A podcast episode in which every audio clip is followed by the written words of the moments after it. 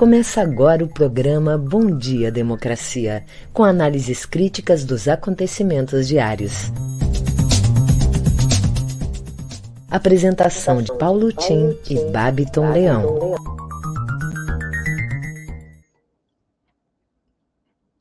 Bom dia, democracia, bom dia, democratas de todos os quadrantes do Brasil Bom dia, companheiros que nos acompanham nessa jornada de avaliações críticas das manchetes do dia. Meus caros colegas de trabalho e convidados de hoje, meu cordial bom dia e um abraço. Bem, hoje são oito horas da manhã em Brasília, capital da esperança, e hoje é dia 30 de junho está se indo o primeiro semestre. Depois de julho, ficamos todos na expectativa dos finados. E já todo mundo de olho né, no verãozinho que se aproxima depois dos finados. Bem, aqui celebramos nesse ano de 2022 o segundo centenário da independência do Brasil. E insistimos na nota do Comitê em Defesa da Democracia, que lançou um manifesto com um grupo de intelectuais, isso há duas semanas para trás, com a participação, inclusive, de vários eh, artistas, intelectuais, no sentido de fazer um apelo às lideranças partidárias para que conversem, se articulem melhor para a indicação de um candidato único das forças democráticas e populares para o pleito de outubro próximo. Portanto, está aqui na nossa newsletter o link para você conhecer o teor dessa, dessa nota e também, eventualmente, se quiser assinar, está aberto a assinatura de todos aqueles que acham que realmente os nossos líderes dos partidos é, populares deveriam conversar mais e, quem sabe, chegar a um entendimento para que houvesse apenas um candidato expressando essas forças. Bem, com isso, estamos aqui abrindo o nosso programa de hoje e vamos ao resumo das principais notícias do dia, com destaque, claro, da grande notícia que hoje está em todos os jornais, podcasts, é o comentário das ruas, e, sobretudo, foi o motivo de uma insônia profunda no presidente Bolsonaro, que não dormiu essa noite, não conseguiu pregar o olho, porque foi um petardo. Como diz uma canção popular de uma menina que aparece sempre, diz assim: matei o meteoro no peito, né? Mas isso aí foi um meteoro que caiu na cabeça do presidente presidente, o Pedrão da Caixa, amicíssimo dele, está sempre a seu lado, teve que sair da presidência da Caixa porque ele foi denunciado por assédio moral e sexual por várias funcionárias e até funcionários. Bem, aqui, portanto, o resumo começa por aí, do G1. Depois da saída de Pedro Guimarães da presidência da Caixa, Daniela Marques vai assumir o cargo. Ela é era secretária do Ministério da Economia, pessoa da confiança do Paulo Guedes, e foi nomeada depois de Guimarães pedir demissão, um dia depois de ser acusado por assédio sexual e moral por funcionárias do banco. Bem, em uma mudança de discurso, o presidente que vem tomando uma atrás da outra. Agora campanha eleitoral, é naturalmente próprio, e cada um colhe o que plantou. Quem semeia vento, dizia minha velha e querida mãe, colhe tempestades, principalmente se é candidato à reeleição. É uma tempestadezinha por dia, né? Bem, então Jair Bolsonaro admitiu sim, agora que há casos isolados de corrupção no governo. E ele vai ter que aguentar a CPI do MEC, que ontem já foi entregue para o presidente do Senado. Ele diz que lerá a, esse requerimento e vai abrir a CPI terça-feira que vem. problemaço. E acaba hoje, vejam aí o prazo para mês integra, entregarem a declaração anual do Simples Nacional referente a 2021. Esses que foram instrumentos criados exatamente para dar aos trabalhadores um nível maior de segurança previdenciária e trabalhista, acabou com a crise, se transformando numa espécie de biombo, debaixo em, em torno do qual eles tentam ganhar algum dinheirinho numa conjuntura de um nível de desemprego aberto ou desemprego em desalento que chega a 24 milhões de pessoas. Bem, hoje, o último dia, portanto. Bem, essas são as principais notícias de hoje. Já voltamos com mais notícias, mas vamos ver agora as manchetes do dia com o Babiton. Aí, bom dia, Babiton. Bom dia, democracia. Bom dia, Paulo Tim. Bom dia para toda a nossa audiência. Começando agora o Bom Dia Democracia e trazendo algumas das principais manchetes do dia, iniciando pelo G1. Denúncias de assédio sexual a funcionárias derrubam o presidente da Caixa e, após demissão, Bolsonaro nomeia secretária da Economia para a presidência. Relatório da CGU aponta que o Ministério do Meio Ambiente colocou em risco continuidade do Fundo Amazônia, que tem 3,2 bilhões de reais paralisados. Instalação da CPI do MEC será decidida na terça que vem, diz Pacheco. Bolsonaro admite casos isolados de corrupção no governo. Folha de São Paulo. Se a esquerda voltar, nunca mais deixará o poder no Brasil, diz Bolsonaro à TV dos Estados Unidos. TCU aprova contas de Bolsonaro com ressalvas e aponta riscos das emendas de relator. Câmara aprova MP que libera consignado a beneficiários do Auxílio Brasil. Na CNN. A AGU pede ao STF mais 30 dias para se manifestar sobre a proposta dos estados em relação ao ICMS. Polícia Federal vai investigar superfaturamento em propaganda do governo federal. MDB aprova apoio a Eduardo Leite na eleição para governador do Rio Grande do Sul. No Estadão. Putin promete resposta se OTAN expandir estrutura para Suécia e Finlândia. Juíza condena Carla Zambelli a pagar 60 mil reais a deputadas do PSOL. Jornal Brasil de Fato. Painel virtual mostra contribuições escondidas das universidades públicas na pandemia. No nosso Bom Dia de Democracia de hoje, 30 de junho, último do mês de junho de 2022, nós vamos receber o consultor, escritor, bacharel em Direito e ex-vereador de Poa, Delicel, que vem nos trazer Porto Alegre e o Partenon Literário. A jornalista feminista e ex-presidenta do Condim, Márcia Martins, que vem conversar conosco sobre o desafio cotidiano de ser mulher no Brasil.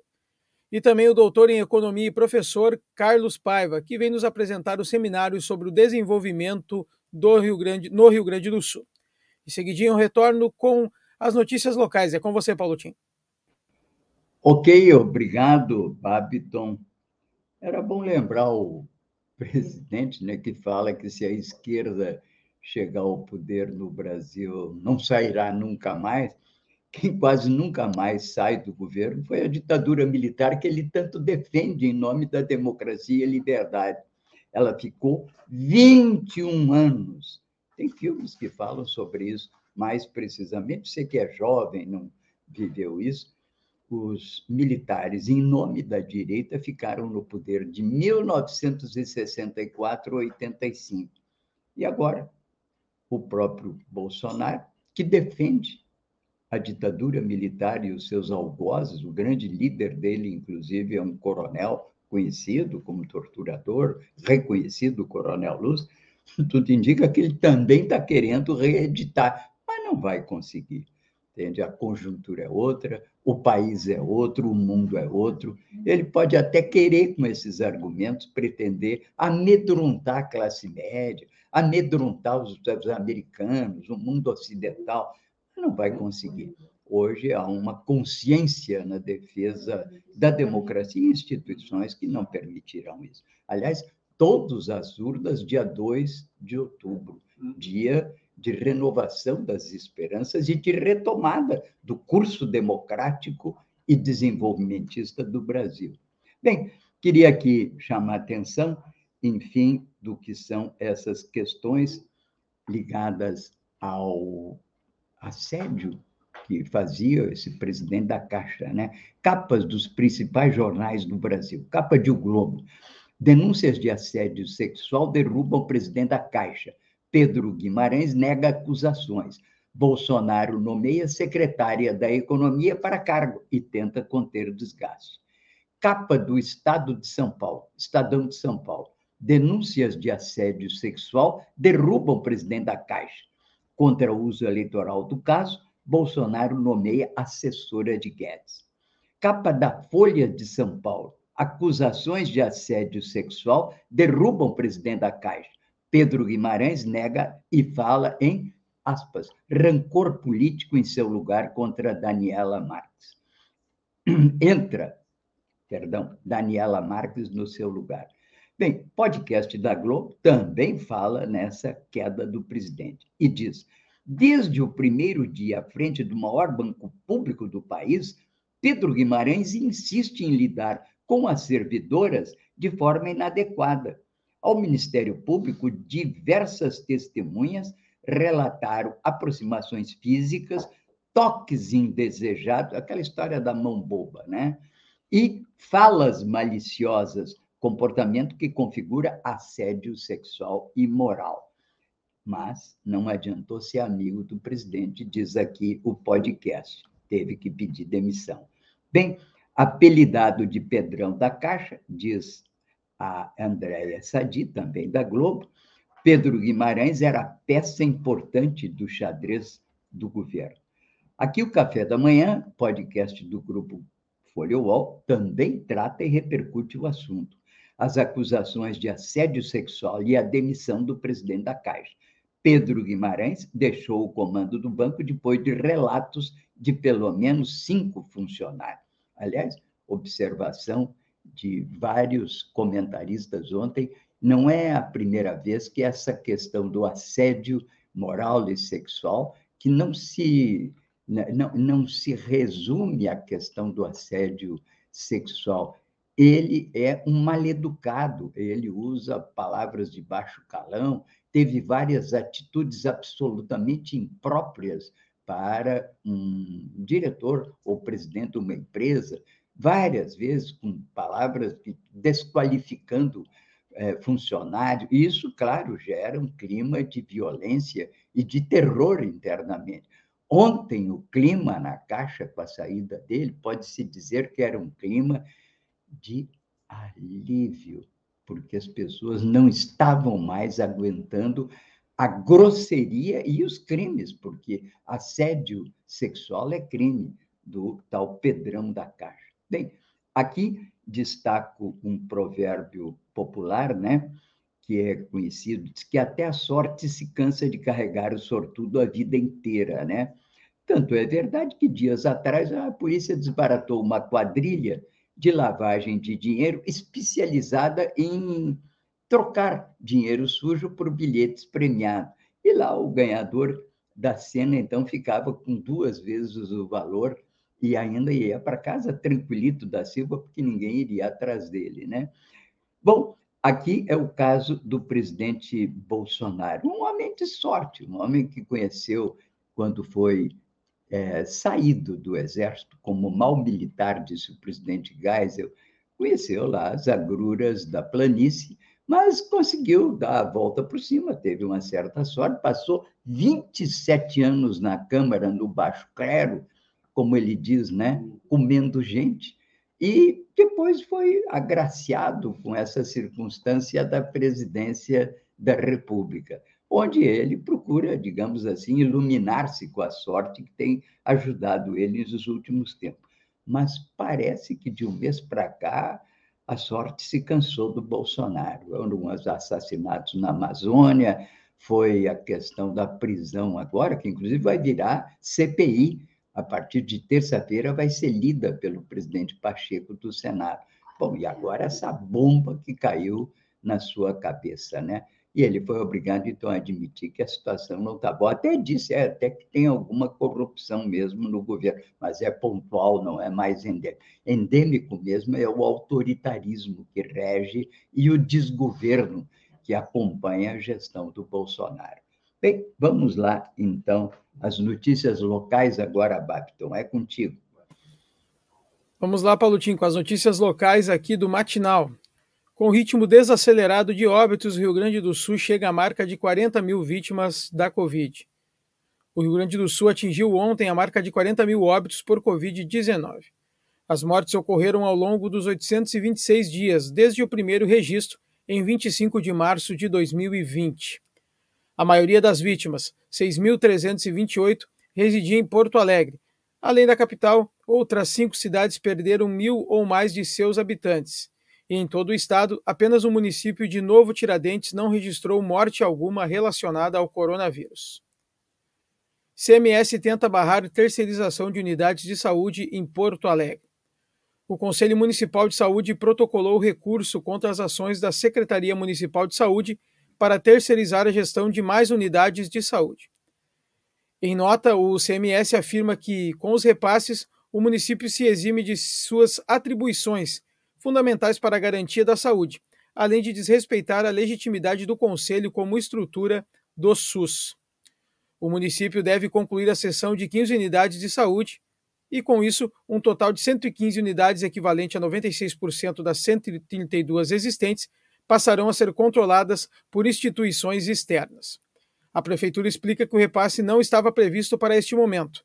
Os contratos vigentes com os hospitais estão para vencer em agosto e há um processo de chamamento público em curso para contratar organizações da sociedade civil para gerir todas as 114 unidades parceirizadas a partir de setembro.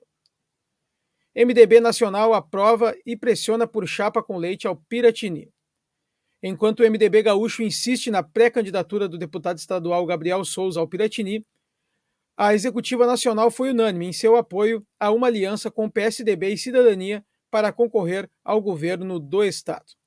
A decisão pela adesão à chapa de Eduardo Leite, diz a direção do partido, seria fundamental para o projeto em torno de Simone Tebet, MDB, ao Planalto. A ala tradicional do partido defende a candidatura própria e afirma que a decisão deve ser formada pelos representantes da sigla no Estado. Souza afirmou não ter participado da reunião que culminou no anúncio. À noite, disse que conversou com Leite e manifestou que mantém o propósito de ser candidato. Como forma de alimentar a pressão contra os MBDistas, o ex-governador já inclusive agradeceu pelo apoio, compartilhando a mensagem do Diretório Nacional e salientando como demonstração de sinergia com o espírito que moveu o PSDB a abrir mão da candidatura própria à presidência. Nos bastidores, os tucanos cobram esse apoio como contrapartida ao respaldo de Tebet em nível nacional. As notícias locais ficam por aqui. Em seguida, eu retorno com os nossos convidados de hoje. É com você, Paulo Tim. Ok, obrigado. Bem, voltamos aqui com o nosso Bom Dia Democracia, um programa da rede Estação Democracia. E trago aqui uma observação que hoje é noticiada pelo Globo, né? Putin diz que se a OTAN a OTAN é, na verdade, as Forças Armadas do Ocidente, né? Se a OTAN enviar armas para a Finlândia e Suécia, como parece que ontem sugeriram numa reunião da OTAN que se realizou, está se realizando, mas ontem afirmaram essa nota, isso em nota, em Madrid, o Putin diz que não tem problema, vai é, encarar com naturalidade. Afirmou que não vê problemas na adesão da Finlândia e Suécia ao OTAN. Disse ele: não temos problemas como os que temos com a Ucrânia. Afinal, não temos diferenças territoriais com esses países. Mas diz que vai reagir de forma simétrica.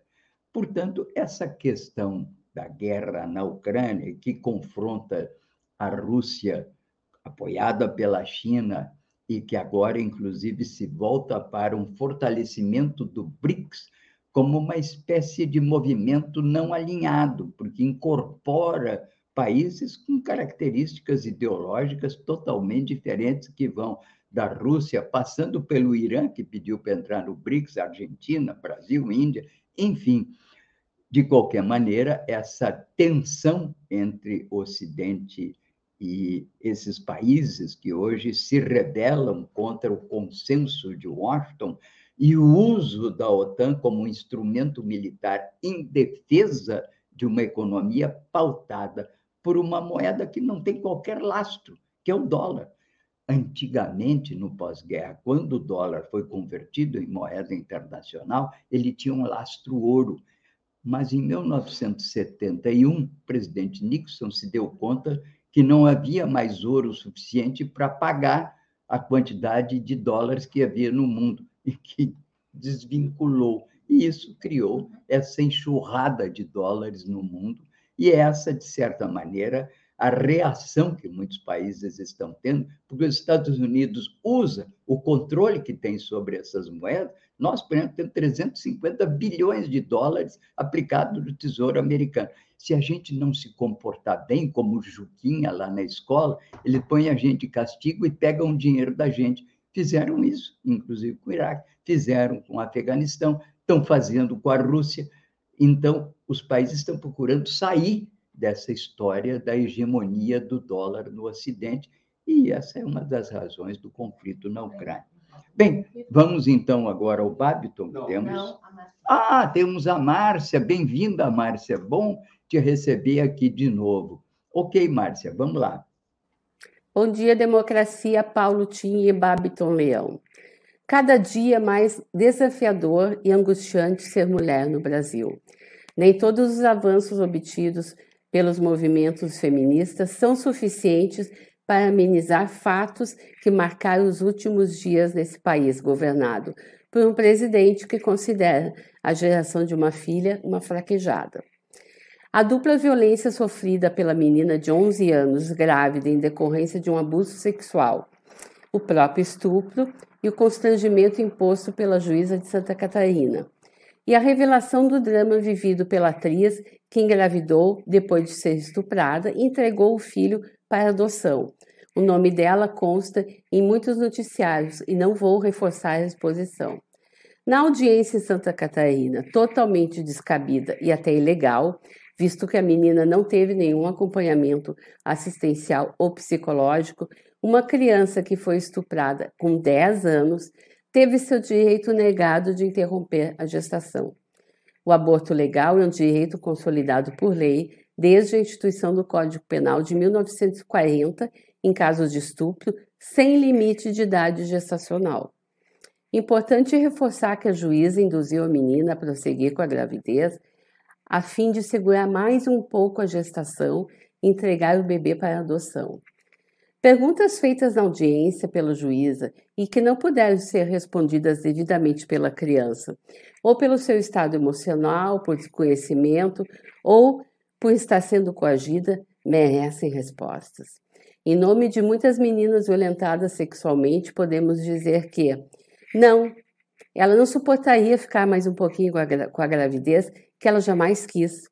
Não, ela não desejaria escolher um nome para o bebê porque ela não queria ter um filho e tentará de todas as formas esquecer tal episódio. E não, o estuprador, que não é pai, não precisa concordar com absolutamente nada.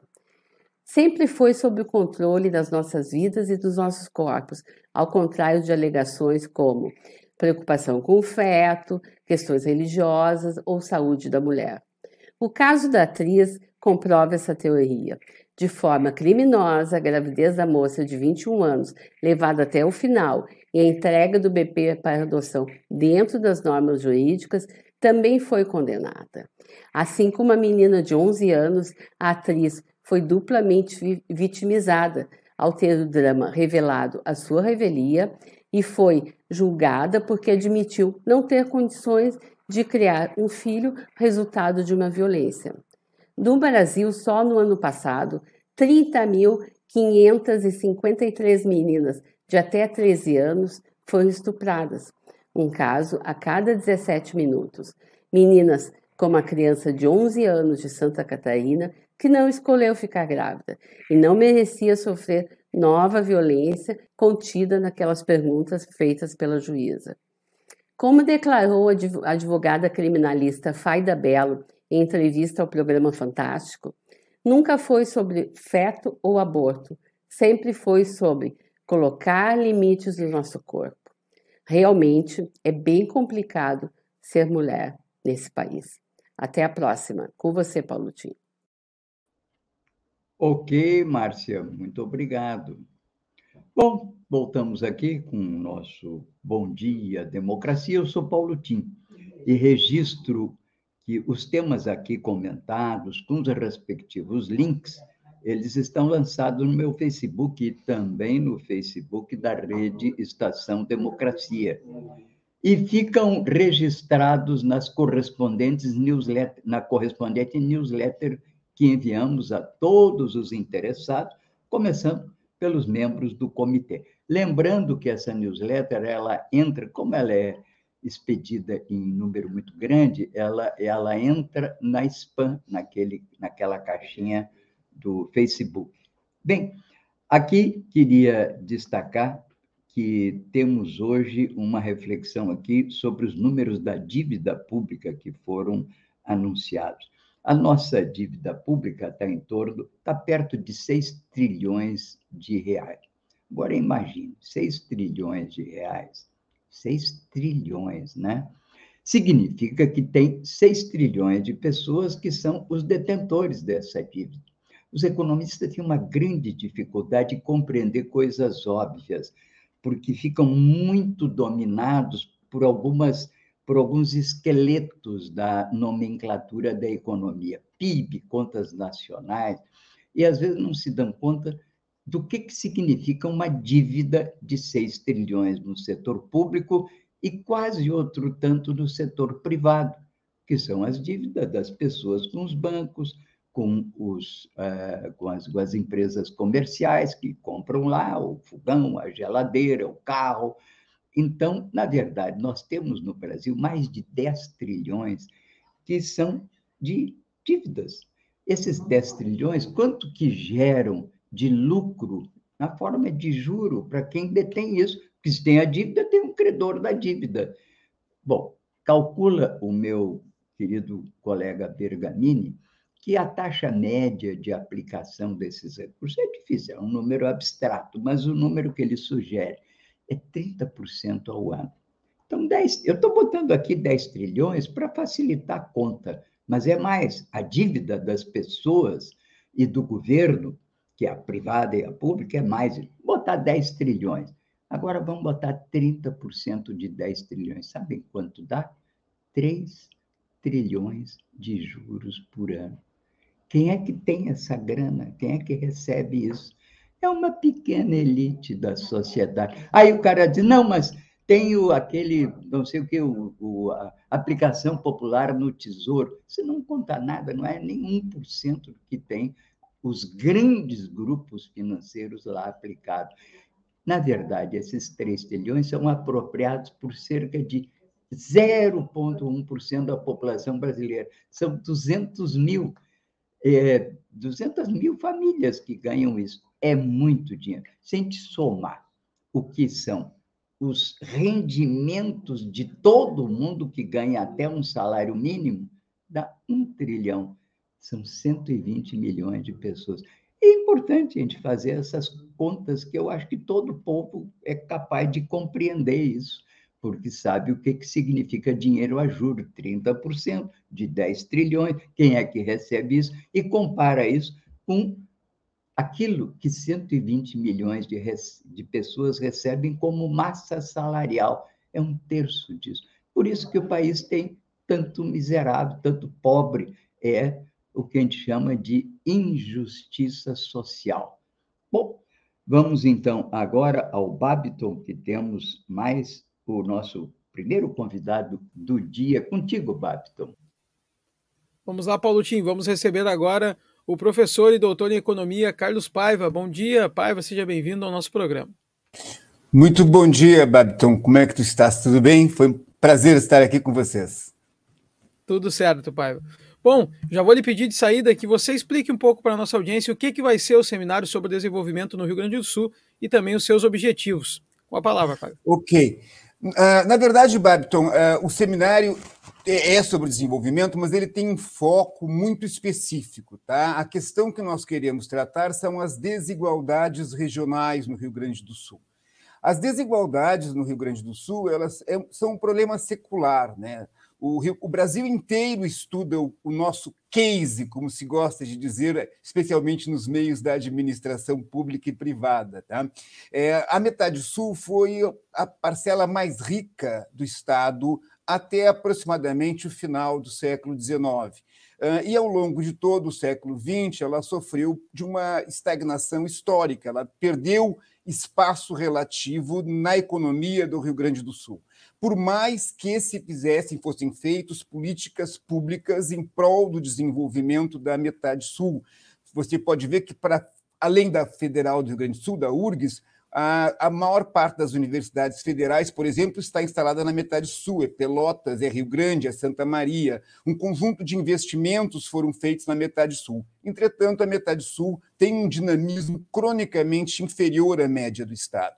Ocorre que esse problema também agora se manifesta na região noroeste, ou seja, nós temos a metade sul, a metade norte, e no norte você divide em duas porções, sendo que aquela que é chamada de noroeste é a porção maior, é o planalto, se diferenciando da serra, da região metropolitana e do litoral, ok? Esta região também está passando por um processo crescente de estagnação. Ah, os dados originalmente de PIB, do Produto Interno Bruto do território, não revelam isso, mascaram um pouco. Uh, em que sentido? É que, na verdade, a produção sogícola uh, e, o, e, o, processo de beneficiamento pequeno que se dá na soja e, ao mesmo tempo, uh, o transporte, né, tem garantido um crescimento de PIB. porque a soja vem sendo muito valorizada no mercado internacional. Entretanto, os indícios são claros de uma estagnação relativa. Qual é o principal indício? Há 20 anos, a região noroeste tem a população estagnada. E algumas, algumas porções do território vêm perdendo população. Quando você não consegue manter a população no território, ou seja, quando as uh, famílias se dividem, uh, pessoas abandonam a, o seu uh, local de origem, rompem, portanto, com laços de antepassados, abandonam a sua terra, é porque a região não está conseguindo oferecer oportunidades de trabalho suficientemente. A região noroeste, como um todo, tem uma queda de população entre 2000 e 2022.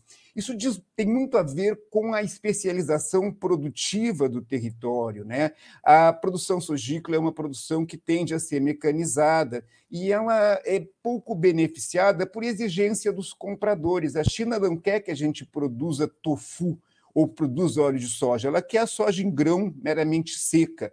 E, portanto, tu não tens um processo de incorporação de mão de obra expressivo. Só quem tem crescido no Rio Grande do Sul são as regiões, eh, a região metropolitana e a região nordeste, que fica em torno dela. Na verdade, um eixo que tem o perfil do é, Porto Alegre, Novo Hamburgo, Caxias do Sul, Gramado, uh, Osório, uh, uh, Gravataí. Em torno desse círculo tem crescido a população. E alguns poucos polos uh, que têm ainda tido uma expressão de crescimento fora deste círculo, né? Passo Fundo é um exemplo. E nós queremos entender por que, Babiton. Porque há muito tempo o Rio Grande do Sul tem consciência desse problema e vem desenvolvendo e implantando e aplicando políticas de enfrentamento das desigualdades regionais. Desde pelo menos o governo Simon, nós temos um conjunto de políticas voltadas à recuperação e à mudança da estrutura produtiva das regiões que têm tido pouco dinamismo. Entretanto, esses, essas políticas não têm sido todo o sucesso que deveriam ser. Nós não estamos dizendo que elas não foram em nada bem-sucedidas, não. Eu tenho certeza que, na ausência delas, a, a concentração espacial da economia teria sido maior. Entretanto, nós continuamos tendo uma concentração espacial, tanto demográfica quanto de PIB, na região nor nordeste do estado e na região metropolitana. Então, a nossa investigação é por quê? Para a gente tentar entender isso, a gente convidou as pessoas que foram, digamos, que geraram as políticas pretéritas, desde o governo Simon até os últimos governos. Vão estar falando para nós, secretários de Estado, ex-vice-governadores, ex-secretários de Estado, atuais secretários de Estado e um conjunto de uh, agentes do desenvolvimento local, uh, as universidades, Fórum dos Coredes, elementos, direções coredianas e, ao mesmo tempo, intelectuais e economistas que têm refletido sobre Rio Grande do Sul, ok? Uh, e nós vamos tentar repensar sobre o que, que talvez tenha faltado. Nós temos uma pequena hipótese, digamos, uma pré-hipótese, né? que talvez nós tenhamos que mobilizar mais aquelas organizações produtivas que estão enraizadas nos territórios, como se faz, por exemplo, no Paraná, eh, no oeste paranaense, eh, com as suas cooperativas agroindustriais. Então, a gente também vai dar a voz, em grande parte, para que as cooperativas expressem, porque a nós parece que elas deveriam estar mais envolvidas no planejamento do desenvolvimento regional e do enfrentamento das nossas desigualdades. Não sei se falei muito, mas enfim, essa era a ideia que a gente está querendo passar. O seminário vai começar no dia 4 agora, 4 de julho, segunda-feira.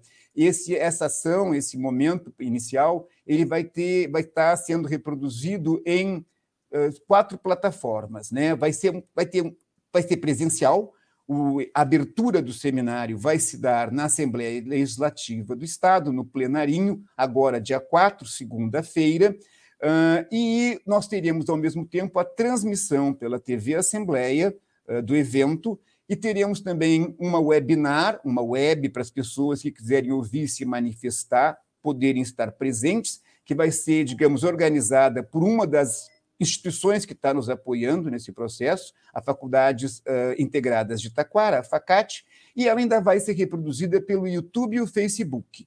Então, as pessoas poderão acessar do Brasil inteiro, poderão estar presentes, poderão estar conversando com os palestrantes pela webinar, uh, e também poderão estar simplesmente assistindo pelo Facebook, pelo YouTube, pela rede uh, Democracia, ok? Nós temos quatro universidades que estão emparelhadas conosco nessa promoção. A FACAT, que está coordenando o processo da webinar, a URGS, com dois programas de pós-graduação, o de desenvolvimento rural e o de dinâmicas regionais, e a Unicinos, a Unijuí, com seu programa de desenvolvimento regional também, uh, e a Unicinos com seu mestrado em gestão de negócios.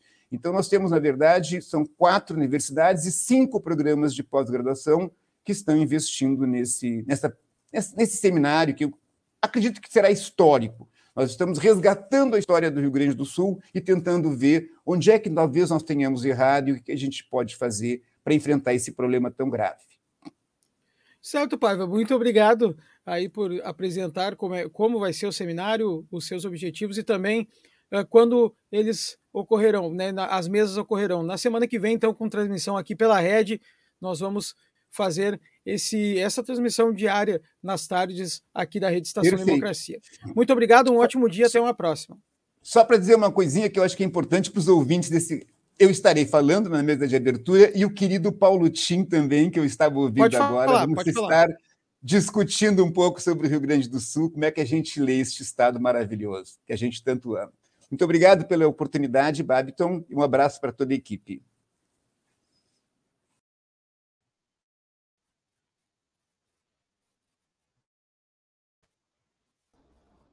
Ah, ok. Muito obrigado, Babiton. Muito obrigado, Carlos. Acho que foi excelente a explanação, dá uma ideia do alcance que se pretende com esse seminário, que coloca o nosso comitê e a rede também nesse grande esforço de refletir sobre os rumos do desenvolvimento, não só do país, do nosso Estado, com reflexos, claro, nas várias regiões, né? Bom, queria destacar que a pauta dos analistas, formadores de opinião, hoje e ontem, está excelente, muito boa. Um dos dias em que eu fiquei impressionado com a quantidade de assuntos tratados aqui, seja na, mídia corporativa, seja na mídia alternativa dos portais, né? Portal Terra Latina e o portal da Associação dos Engenheiros da Petrobras, e eu mando os links com os títulos para vocês, não dá para falar isso tudo aqui nesse momento, né? Aí vocês podem consultar melhor.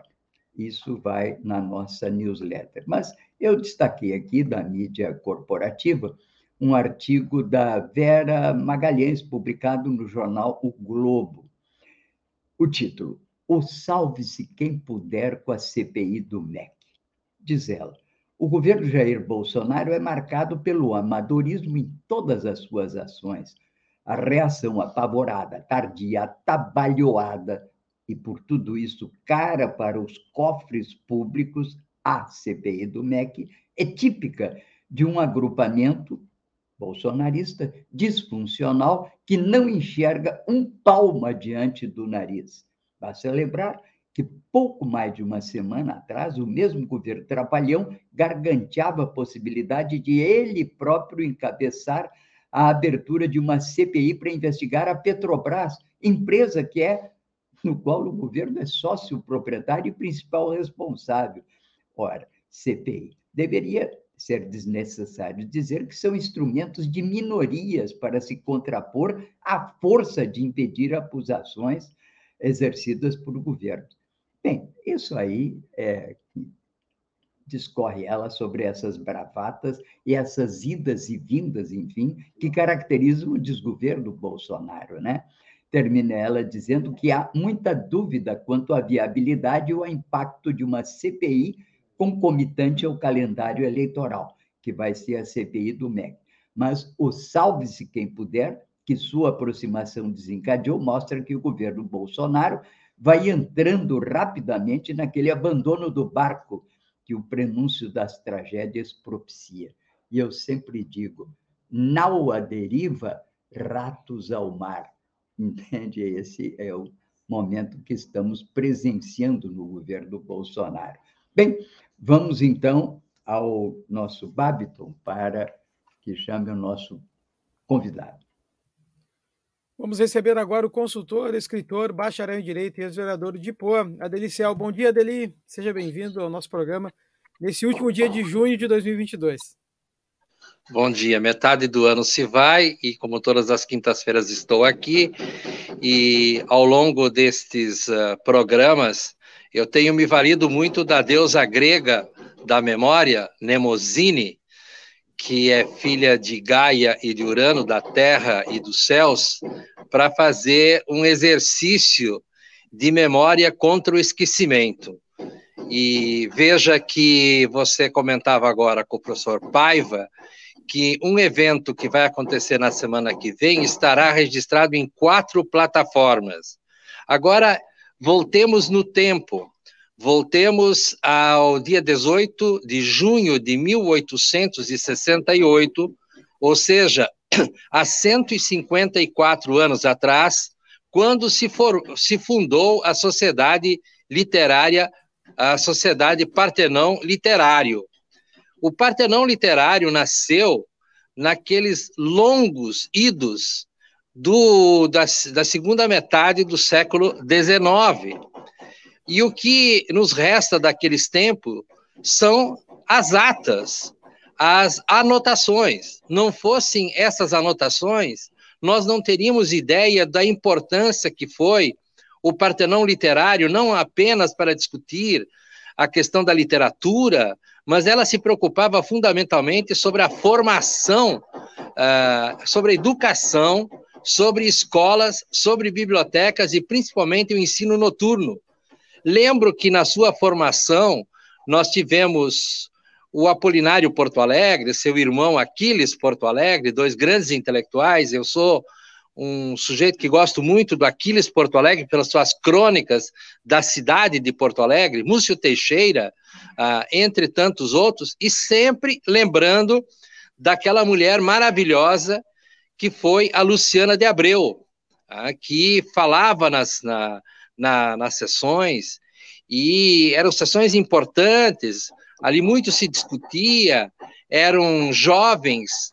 O mais uh, veterano da turma era o doutor Caldre Fião, que escreveu, segundo os nossos historiadores e críticos literários, o segundo romance brasileiro, A Divina Pastora, que, por sinal, eu estou fazendo uma leitura é, cuidadosa, vagarosa, para fazer algumas reflexões. O seu conteúdo literário ele é bastante limitado, mas não havia ainda a técnica do romance que nos foi legado principalmente por Charles Dickens, um grande escritor uh, uh, britânico, uh, como também de, de Balzac e de tantos outros.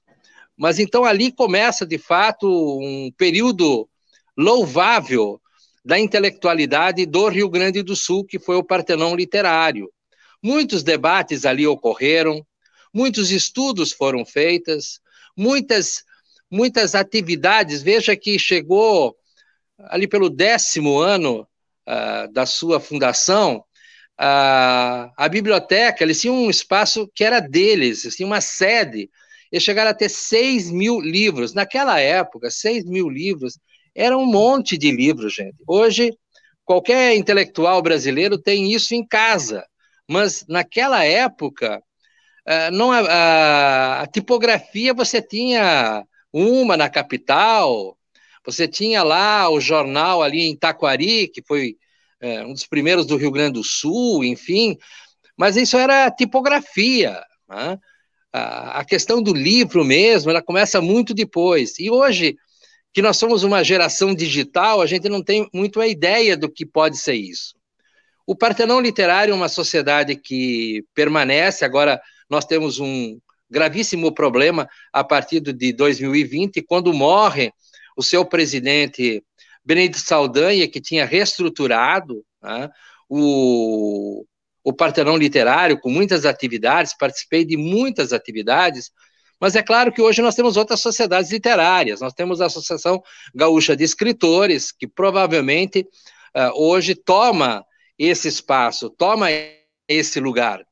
Temos também a Academia Rio Grandense de Letras, uh, e outras instituições também na área da literatura, não só na capital, mas aí o Tim, que está na, na, na escuta, aí, está na espreita, uh, tem o, o, grupo que eles têm aí no, no, em Torres, Passo de Torres, é, é bastante louvável, inclusive o programa que eles fazem, com a presença do Tim, do Mons, que continua escrevendo, sempre pego alguns textos dele. Nós temos uma associação dos escritores e artistas do Paranhama, temos o grupo do Cafezinho lá de, de Santa Maria, entre outros, outros lugares.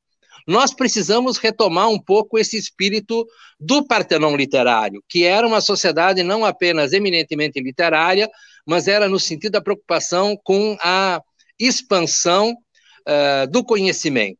E nesse sentido também quero dar aqui, Babito, em primeiríssima mão, o, a reunião que eu fiz essa semana em Arroio dos Ratos, com mais ou menos 20 pessoas, e que lá que é uma colonização açoriana, nós temos o Museu do Carvão em Arroio dos Gatos, e que é a memória, por isso que eu vim com essa história da deusa Nemosine, a deusa do, do da memória, uh, para lutar contra o esquecimento. Lá nós temos um memorial incrível e nós vamos trabalhar a questão da contribuição dos alemães naquela região que é uma colonização majoritariamente de açorianos, mas para nossa surpresa, a presença de outros europeus do continente é muito interessante, inclusive muitos eslavos, especialmente técnicos e profissionais alemães que tiveram um papel importante. Portanto, ao lembrar hoje, uh, no mês do aniversário dos 150 154 anos do Partenão Literário, eu também faço uma homenagem à deusa da memória, Nemosine, a todos que lutam pela memória, pelo resgate histórico-cultural do nosso Estado, sempre tão castigado uh, por essa fúria destrutiva que nós temos. Babiton, uma saudação especial para ti, para o Tim, que é sempre uma pessoa que nos lembra coisas importantíssimas da nossa história, e ele, eu só não entendo porque ele não aceitou minha provocação de nós fazermos um seminário sobre Porto Alegre, e outro sobre as escaramuças entre chimangos e maragatos. Eu estou na espreita eu estou na escuta, espero que ele não amarele. Bom dia. Muito obrigado, Adeli. Para mim é sempre uma honra aqui estar aprendendo com vocês. Até a próxima quinta, já em julho. Lhe esperamos ansiosamente aqui. Bom, antes de voltar com o Tim, quero trazer aqui a programação da Rede nesta quinta-feira, 30 de junho. O Espaço Plural Debates e Entrevistas de hoje vai abordar a capital gaúcha e a privatização das unidades de saúde. Participam do programa conosco o diretor-geral do Sindicato dos, dos Municipários de Porto Alegre, perdão, João Ezequiel Mendonça da Silva.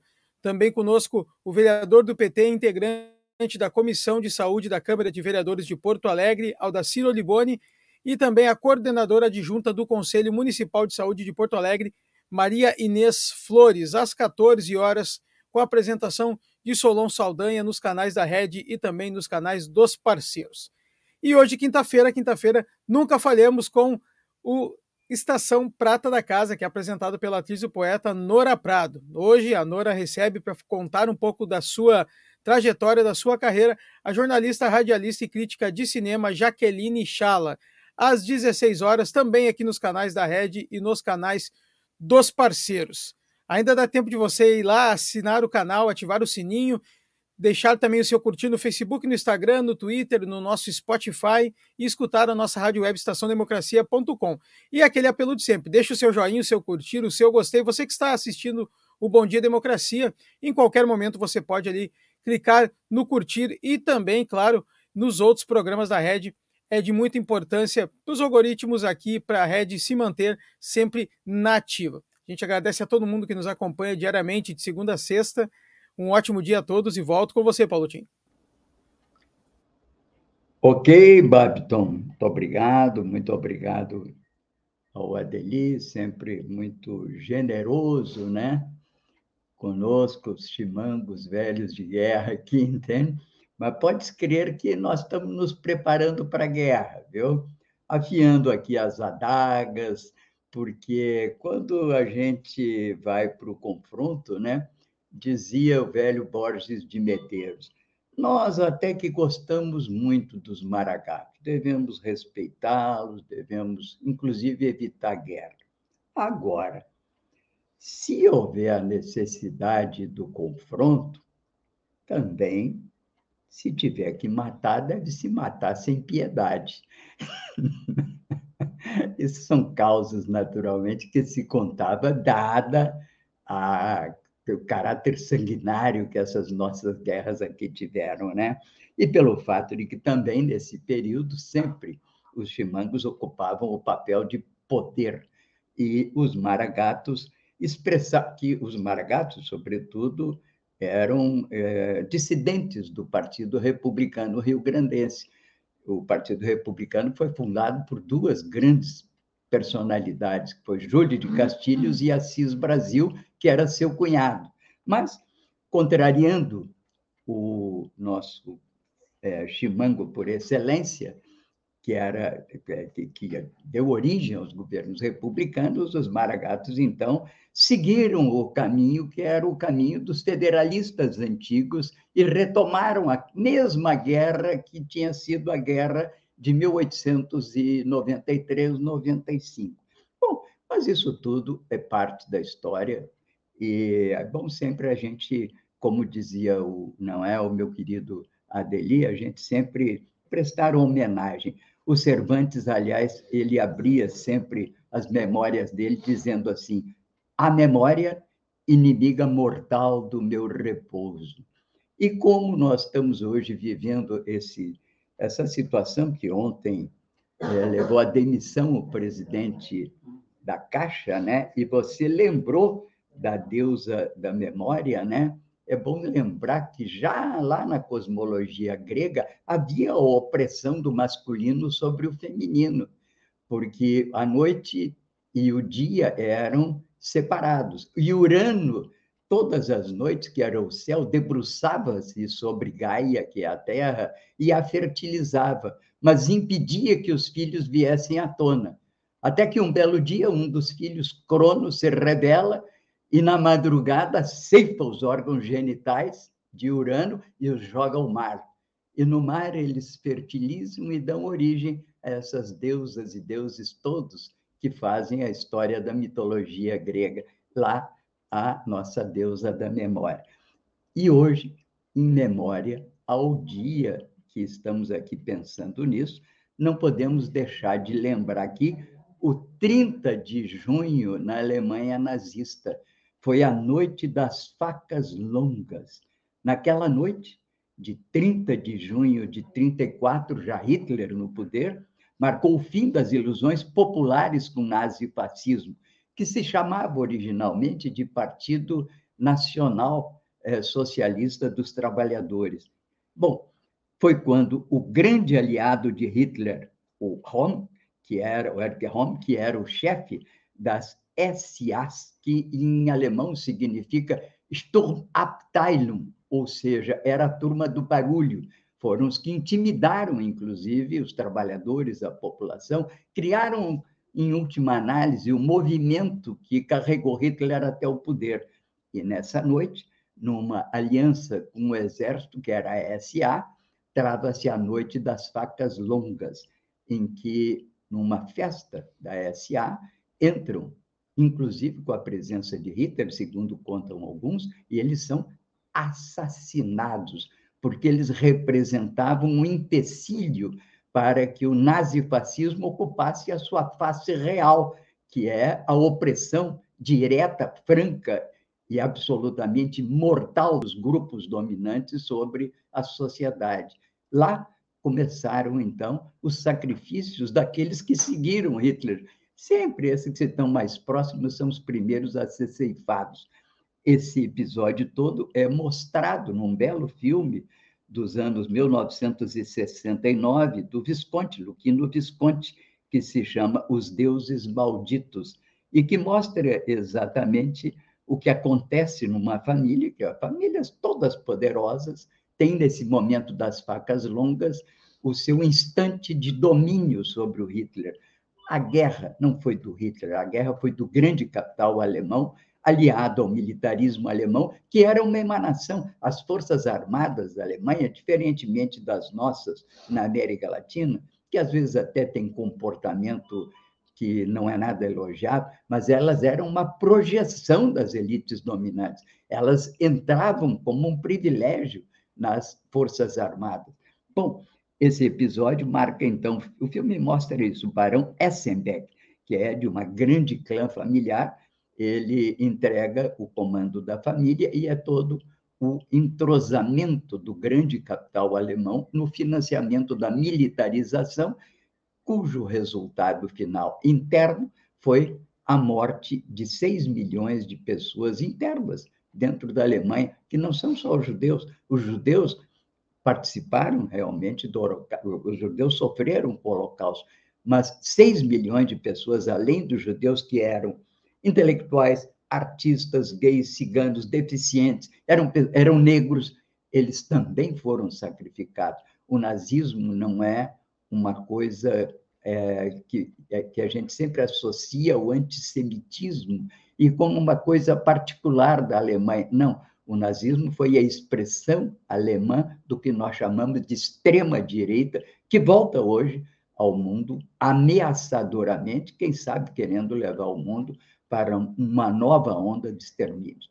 Muito cuidado. Hoje, portanto, em memória a deusa da memória, essa lembrança da Noite das Facas Longas, em 1934.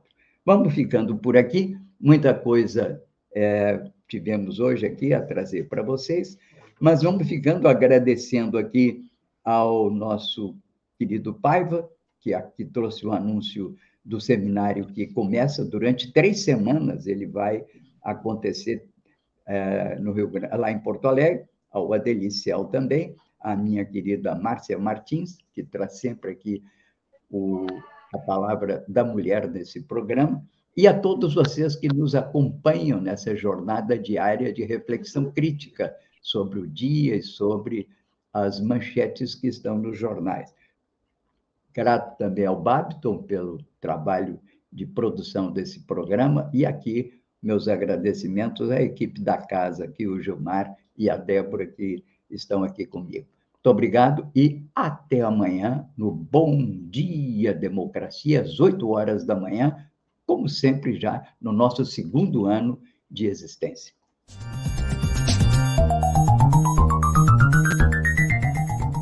Este foi o programa Bom Dia Democracia.